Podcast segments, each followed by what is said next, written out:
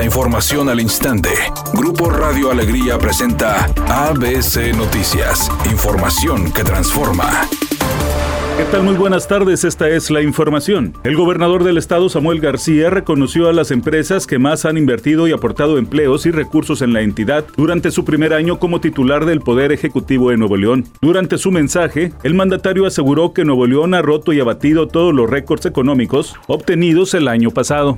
Luego de la renuncia de Gustavo Adolfo Guerrero como fiscal general de justicia del Estado, el ex secretario de Seguridad Pública de Nuevo León, Aldo Fassi Suazua, se descartó para ocupar ese espacio vacío. La fiscalía no, no creo, afirmó tajante Aldo Fassi al ser cuestionado sobre su interés para ocupar ese puesto. Sin embargo, a quien sí le vio posibilidades de asumir el cargo, según el exfuncionario, es al priista Adrián de la Garza. El presidente López Obrador supervisó el avance de las obras de rehabilitación en las seis refinerías del país, las cuales garantizarán que en 2023 México logre la autosuficiencia en gasolinas y diésel. Dijo que al asumir la presidencia de la República en diciembre de 2018, las refinerías operaban al 40% de su capacidad y ahora tan solo la de Ciudad Madero, Tamaulipas, produce diariamente 105 mil barriles de petróleo. Porque queremos ser autosuficientes. Ya no vamos a seguir con la misma política de vender petróleo crudo, materia prima y comprar gasolinas. Vamos a producir en México, y ya lo estamos haciendo, todas las gasolinas y el diésel que se consume en nuestro país.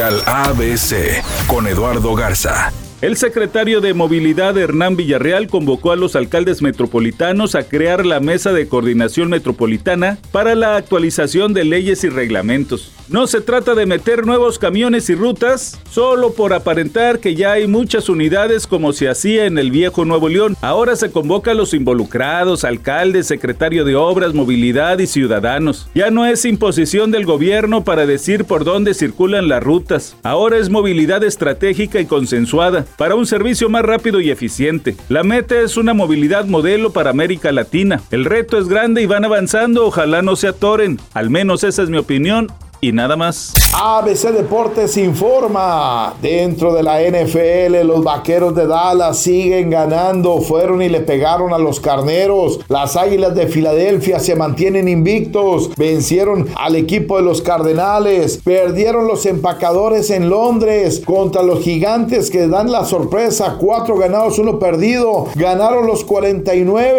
al equipo de Carolina. Ganaron los Titanes al equipo de Washington. Ganaron los Al equipo de los Bengalís. Dentro de los resultados en la NFL, hoy se cierra la jornada con el partido de los Raiders contra los jefes de Kansas City.